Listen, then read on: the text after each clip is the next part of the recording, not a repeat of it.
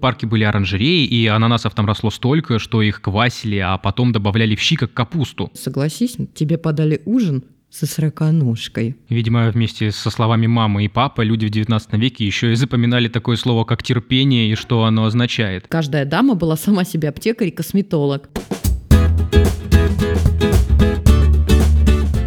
Привет! Это подкаст «Путь-дорога» о путешествиях по Подмосковью. Я Герман Иванов. А я Лена Твердая. Всем привет! Мы с Германом любим путешествовать, открывать для себя новые места, и вот решили начать исследовать Подмосковье, потому что это совсем рядом, и тут много интересного. Раз в неделю мы ездим по подмосковным городам, смотрим там все самое интересное, а потом делимся своими впечатлениями. Мы говорим о том, как добраться, куда зайти, где поесть, что посмотреть и так далее. А идеи для своих поездок мы берем на портале о туризме в Подмосковье «Путь-дорога» travel.riama.ru. Наш подкаст выходит каждую неделю на всех подкастерских платформах. Да, ну а вы, пожалуйста, ставьте лайки, комментируйте, пишите, что вам заходит, а что не очень. И еще можете рекомендовать нас своим друзьям и знакомым, будет здорово. Кстати, если вам интересен подкаст, подписывайтесь на него и не будете пропускать новые выпуски. Сегодня едем в подмосковную усадьбу Муранова, это недалеко от города Пушкина. Добраться до усадьбы Муранова удобнее на машине, это порядка 60 километров от Москвы, но можно и на перекладных с Ярославского вокзала на электричке, идущей в Сергиев Посад, до станции Ашукина. Ехать чуть больше часа. Поезда ходят несколько раз в час, билет стоит 144 рубля, а дальше от станции Ашукина можно доехать до усадьбы на автобусе номер 34. Он идет всего 10 минут, но правда ходит редко. Еще можно от станции добраться добраться на такси, это около 150 рублей. Телефоны такси есть на сайте музея усадьбы, прямо на главной странице. Но, что и говорить, на машине сюда удобнее. Собственно, мы машину и выбрали.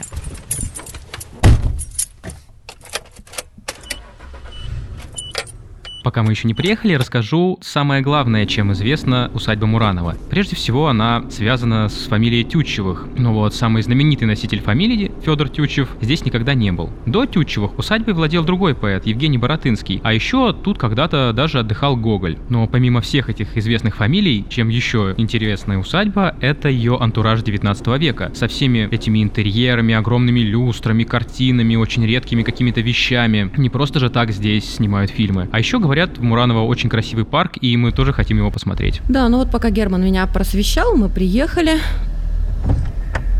Но к самому входу в усадьбу на машине не подъехать. Метрах в двухстах стоит шлагбаум, поэтому машину мы оставили неподалеку, на соседней улице, и там надо было пройти метров 200 пешком через поле. А по пути очень красивый пейзаж, прямо такой пасторальный, очень живописный, с видом на Мурановский пруд, на опушку леса. И я в таких местах всегда останавливаюсь сделать панорамные снимки, а все меня ждут. Сделать снимки можно и на территории самой усадьбы. Чтобы попасть туда, надо будет отдать на кассе 50 рублей. С льготников возьмут 30 рублей. Обзорная экскурсия экскурсия вокруг усадьбы и по парку будет стоить 200 рублей с человека в будни и 250 рублей в выходные. Такие экскурсии проходят каждые полчаса, и пока мы ждем нашего экскурсовода, можно немножко осмотреться. Первое, что мне бросилось в глаза, когда мы зашли на территорию усадьбы, это цветущие ромашки и клевер. И тут сразу вспоминаешь детство в деревне. Мы приехали в усадьбу Муранова в июне, было очень жарко и повсюду прямо цвело и пахло этими такими живыми нетронутыми травами. Ничего подобного в городе я, конечно, не видел. И обо всей этой некошенной траве, которую можно смело смело назвать визитной карточкой усадьбы, очень красиво говорит директор Муранова Игорь Комаров.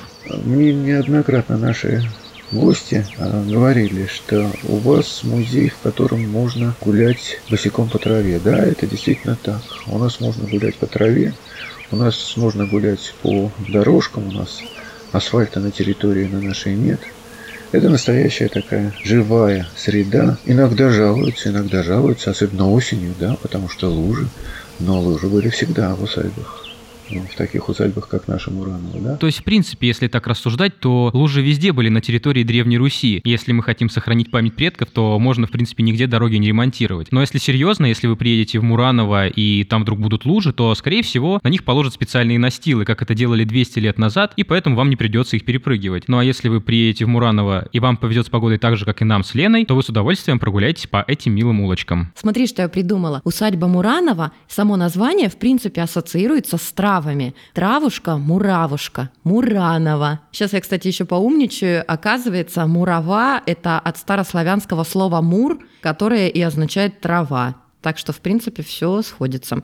А еще в усадьбе очень привольно чувствуют себя котики, их там много и дают себя гладить. И вот еще одно объяснение названия, смотри, Муранова. Котики мурлычат, да? Не, ну это мои фантазии, конечно, все это не научные теории, не думайте.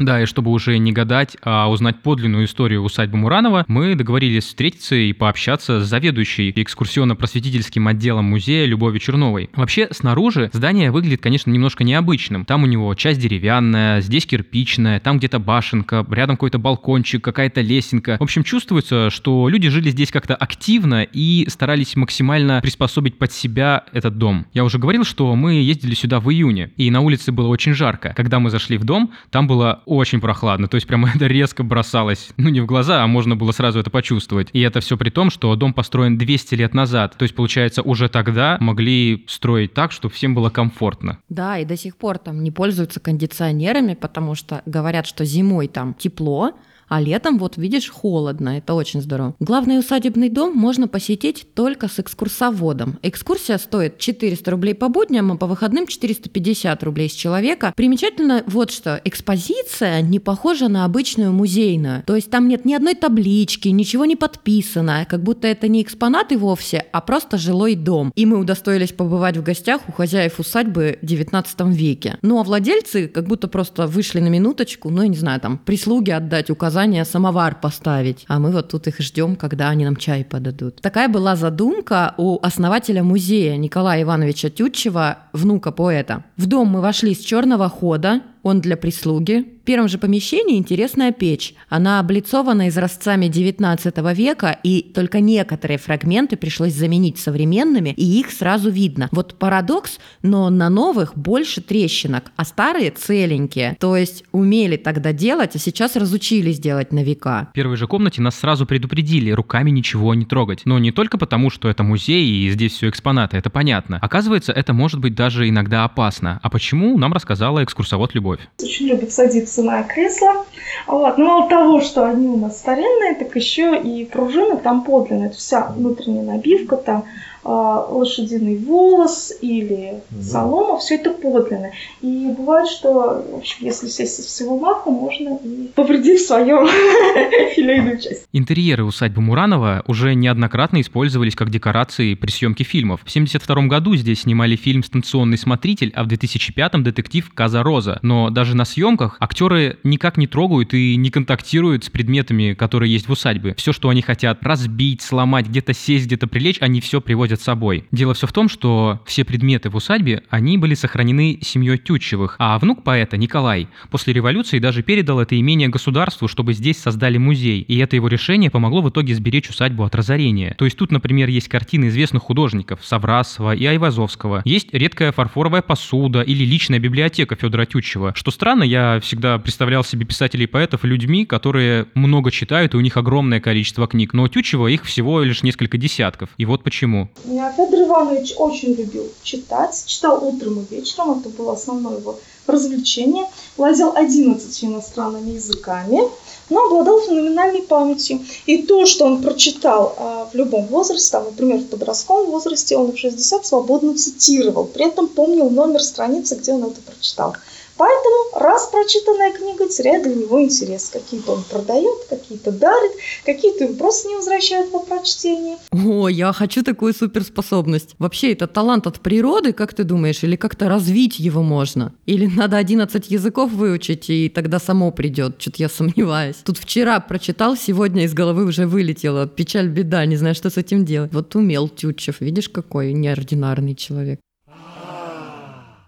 Мы заходим по очереди во все комнаты первого этажа. Планировка у дома очень сложная, и можно назвать ее настоящим лабиринтом. Но этот лабиринт продуманный. Например, чтобы слуги накрывали обед в парадной столовой, не проходя через другие парадные комнаты, у них были специальные потайные дверцы. Сейчас расскажем, какие предметы мебели нам показались самыми интересными. Например, есть кресло Федора Ивановича Тютчева. На нем сидели четыре поколения Тютчевых. Но оценить, насколько оно удобное, мы не можем, конечно, но оно явно было любимым. Вон оно протерта местами. В парадной столовой есть стол сороконожка. Это довольно типичный предмет мебели для 19 века, но вот это неприятное насекомое тут ни при чем. И у стола ножек явно меньше, их 14. А стол, оказывается, раздвижной и рассчитан на 20 человек. Вот чьи ноги-то имеются в виду. Ну, все же для обеденного стола название какое-то неаппетитное, согласись. Тебе подали ужин со сороконожкой. Ну да, за таким столом точно не хочется долго засиживаться. Может быть, такая идея тоже была у тех, кто эти столы накрывал. Ох, не знаю. Думаю, они об этом не думали. Да, скорее всего, все-таки предпочитали быть гостеприимными хозяевами. После столовой мы пошли в рабочий кабинет, и там меня что поразило. Оказывается, дворяне большую часть времени работали с бумагами стоя, за специальным столом-конторкой. То есть они стоя читали и редактировали статьи. Но если хотели уже что-то написать такое основательно, то тогда делали это сидя. И в усадьбе как раз сохранился стол, за которым работал когда-то Федор Тютчев. И, кстати, Тютчев писал обычным пером, а чтобы очистить его от засохших чернил, он использовал охотничью дробь. Она лежала у него в маленьком стаканчике. Но, между прочим, уже тогда были более современные перьевые ручки. Да, меня удивило, что Тютчев был такой ретроград. Вообще, мне кажется, что пером писать очень трудно. Я не знаю, это какое должно быть нечеловеческое терпение. Представляешь, детей с самого маленького возраста обучали писать этим пером, и не дай бог кляксу поставить тебя сразу коленями на горох. Видимо, вместе со словами мамы и папы люди в 19 веке еще и запоминали такое слово, как терпение и что оно означает. А вообще, в доме усадьбы есть целый памятник терпению. Это такой старинный столик, и он, скорее всего, итальянский. Там на нем изображен Колизей. Там много разных разных узоров, и они сделаны в виде мозаики. Но интересно то, что все детали этой мозаики, они размером с песчинку. То есть какое должно быть нереальное терпение у мастера, чтобы этот столик сделать и все эти мозаики создать. И именно поэтому у него как раз такая большая цена. И говорят, что за эту сумму можно было в 19 веке купить целую усадьбу. Ну, на втором этаже обстановка поскромнее. Здесь комнаты хозяев и гостевые комнаты. Наверх ведет лесенка в меру крутая. И субботними вечерами, когда темнеет, сюда водят тематические экскурсии при свете керосиновой лампы. Все как в 19 веке. На втором этаже никогда не было люстр, и сейчас нет. И в сумерки комнаты освещали керосинками и свечами. Когда мы смотрим фильмы иногда про 19 век, там все так ярко освещено, дворцовый интерьер, интерьеры. И нам начинает казаться, что вообще все дворяне так и жили. На самом деле это, конечно, было не так. И света в свечей, конечно, был более тусклый. На самом деле а, в домашней атмосфере жили в темноте но передать в нашем подкасте эту сумеречную атмосферу очень трудно. Ну и мы не попали на эту ночную экскурсию, мы днем были, но зато послушайте, как поворачивается ключ в старинном замке 19 века.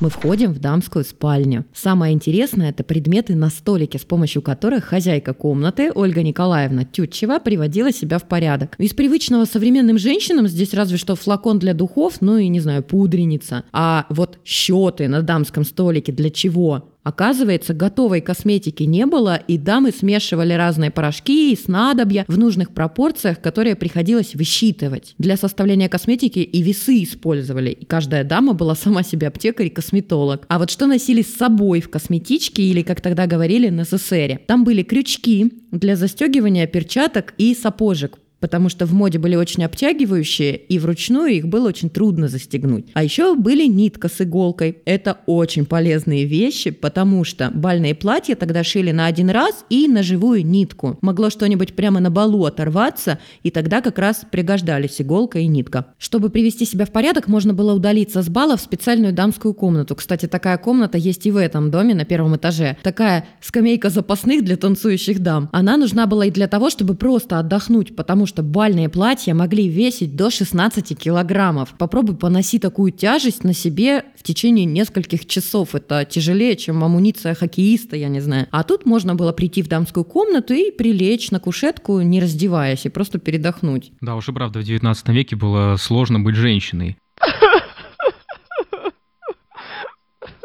Ну а мы идем дальше, и одна из главных и самых лучших комнат дома находится на втором этаже, и в ней когда-то ночевал сам Гоголь. Это можно сразу догадаться и без экскурсовода, потому что здесь висит его портрет. Но прикол в том, что этот портрет был нарисован уже после смерти писателя. То есть мало того, что он сам по себе серый, так там и лицо у Гоголя какое-то высушенное, нос острый, а глаза выглядят какими-то не очень уж живыми. Так что немного, конечно, смущает вот эти вот порядки, которые были приняты в 19 веке. Да жуть вообще, мне кажется, кажется, вполне в духе страшных сказок Гоголя, от которых и сейчас спишь со светом включен.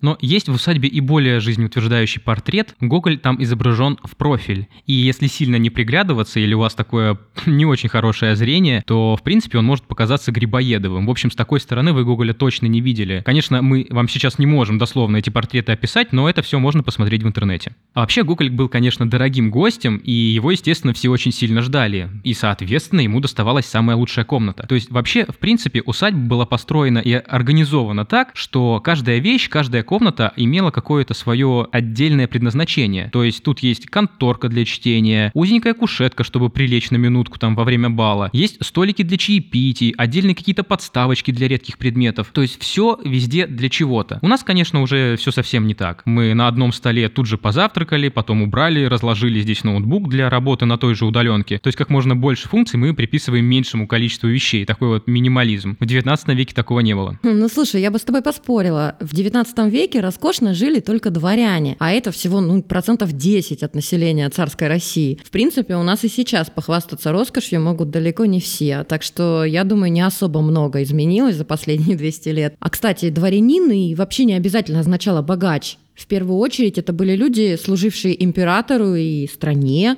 люди с высокими понятиями о чести и роскоши они придавали небольшое значение. Вот в усадьбе Муранова, например, нет кричащей роскоши, золотых комнат, какого-то кича. Интерьеры уютные, удобные, но не более того. Мы побывали в большинстве комнат первого и второго этажей и в общей сложности провели в доме около часа. И уже успели забыть, какая на улице жара, и ты выходишь, и сразу это пекло. Вот точно не дом, а термос какой-то. А вообще, после всего того, что мы увидели, дом кажется снаружи каким-то маленьким, потому что внутри было так много комнат, а сейчас мы видим его компактным, с кучей каких-то разных пристроечек и архитектурных деталей. Его построили в 1842 году по проекту Евгения Боротынского. Это как раз тот, кто владел усадьбы еще до Тютчевых. И вот, как говорит о доме наш экскурсовод Любовь. И здесь нет какого-то одного архитектурного стиля. Он совместил все элементы, которые ему понравились.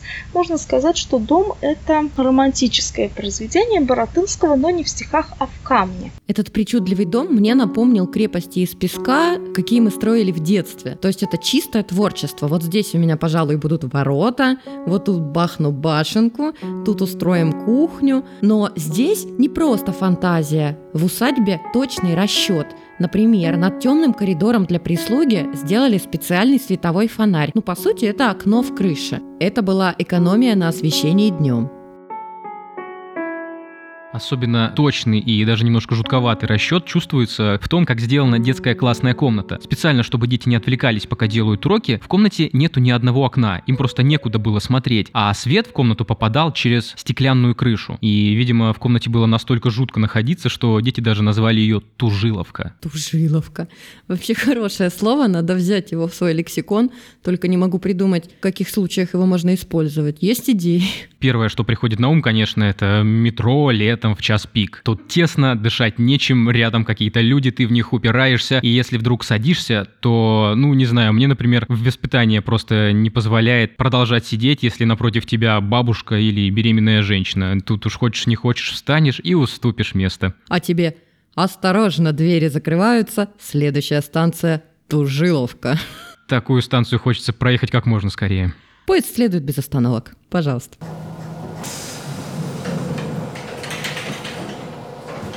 Если говорить о воспитании, то вообще с дворянскими детьми обходились очень строго. Например, помимо того, что во время уроков нельзя взглянуть в окно, они должны были, как взрослые, управлять усадьбой. Но не большой настоящей усадьбой, а маленькой. Усадьбой в миниатюре. Вот такая есть в парке Муранова. Это маленький домик, а в нем у детей была своя мебель, своя посуда. В пристройке жил ослик, а еще был маленький огородик, за которым дети должны были ухаживать. Так их с детства приучали к труду. Причем слугам запрещали запрещали им помогать, можно было только попросить совета. Вот такое у детей было свое собственное хозяйство. В принципе, по меркам 19 века усадьба Муранова довольно небольшая. То есть это как такая дача, куда приезжали отдохнуть от города или поиграть в парке. Например, здесь раньше играли в кигельбан. Сейчас, конечно, тут в Кигельбан не играют, но у сотрудников музея есть такая задумка на будущее. Зато сейчас в усадьбе играют в крокет, и делают это действительно по старинным правилам. Игры обычно проходят по субботам вечером, и записаться можно по телефону, он есть на сайте. Чтобы сыграть в крокет, нужно 4 человека, это по 2 человека в каждой команде. И, как нам рассказали, если вы придете сюда один, то с вами сыграют сотрудники музея. Я вот что вспомнила. У них проводятся даже чемпионаты по музейному крокету. Ты представляешь?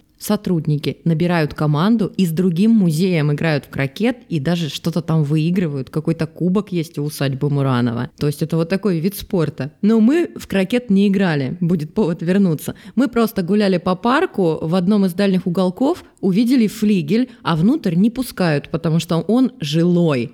То есть, представляете, в нем до сих пор живут потомки Тютчевых. Интересно, каково это жить в доме музея? Ремонт просто так не затеешь, да? Тут нужна реставрация, а не ремонт. Кондиционер не повесишь, спутниковую тарелку тоже, она будет очень неуместно смотреться на таком фасаде. Живут потомки Тютчева тут не постоянно, но часто бывают. И, кстати, участвуют во всех праздниках усадьбы. Например, в июне тут проходит традиционный праздник синокоса, а еще иногда в Муранове устраивают день варенья. А раньше в Мураново варили собственное варенье из персиков и ананасов, которые тут росли. То есть было была тут такая подмосковная экзотика. В парке были оранжереи, и ананасов там росло столько, что их квасили, а потом добавляли в щи как капусту. И это блюдо можно до сих пор попробовать в Мураново. Здесь есть такое маленькое кафе в помещении бывшего амбара. Оно довольно простенькое и так вот похоже на буфет. К моему огромному просто разочарованию мне не досталось щей с квашенными ананасами. В тот день, когда мы ездили, здесь было мало посетителей, и суп было принято решение не готовить. Так что мне пришлось заказать себе щи с крапивой, а Лена взяла себе окрошку. Да, и окрошка, я вам скажу, была обычная, ничего особенного или какого-то исторического я не попробовала. Судя по всему, она тоже неплохая, потому что даже кот, который тут живет, ел эту окрошку наравне с Леной и делал это с удовольствием. Да, мы с ним на перегонки ели окрошку, он был очень увлечен. Но кое-что историческое нам все-таки удалось попробовать. Это мурановские вафли. Здесь есть такая специальная вафельница, копия старинной. И на одной стороне вафли получается оттиск усадьбы Муранова, а с другой написано Тула. Это как раз город, где эти вафельницы раньше производились. И нам подарили даже несколько таких вафель на память, и они оказались очень вкусными. А вообще, каждая вафля стоит по 50 рублей. И еще есть один знаменитый мурановский специалитет – это варенье, причем разных сортов и из экзотических, например, перечный конфитюр, сливовый джем с базиликом, варенье из маракуи. Одна баночка стоит от 200 до 300 рублей, и вот эти маленькие съедобные штучки, вафли, варенье – это, пожалуй, самые подходящие сувениры на память о поездке в Мураново. В целом усадьба очень уютная и совершенно не помпезная, и в этом, наверное, ее главное отличие. То есть ты, когда даже уезжаешь отсюда, ты вспоминаешь, как тут шикарно растет трава, тут эти ромашки красивые, ты продолжаешь слышать этот скрип половиц, который постоянно отзывался у тебя под ногами. Это очень все мило и действительно врезается в память память. Этим мне, конечно, усадьба и понравилась.